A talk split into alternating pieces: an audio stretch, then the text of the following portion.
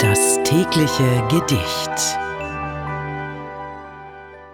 Unser heutiges Gedicht wurde von dem Schriftsteller und Kabarettisten Joachim Ringelnatz geschrieben. Es heißt Es war ein Stahlknopf irgendwo.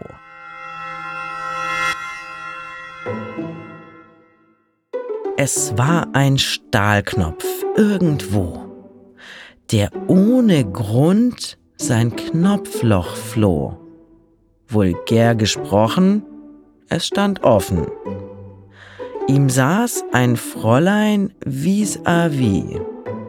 Das lachte plötzlich hi, hi, hi. Da fühlte sich der Knopf getroffen und drehte stumm sich um. Solch Peinlichkeiten sind halt nur die schlimmen Folgen der Natur. Das war Es war ein Stahlknopf irgendwo von Joachim Ringelnatz. Wenn du dein Leben täglich mit Poesie versüßen möchtest, dann folge oder abonniere uns. Das tägliche Gedicht ist eine Produktion von Bose Park Productions. Mein Name ist Miki Sitsch und ich sag bis morgen.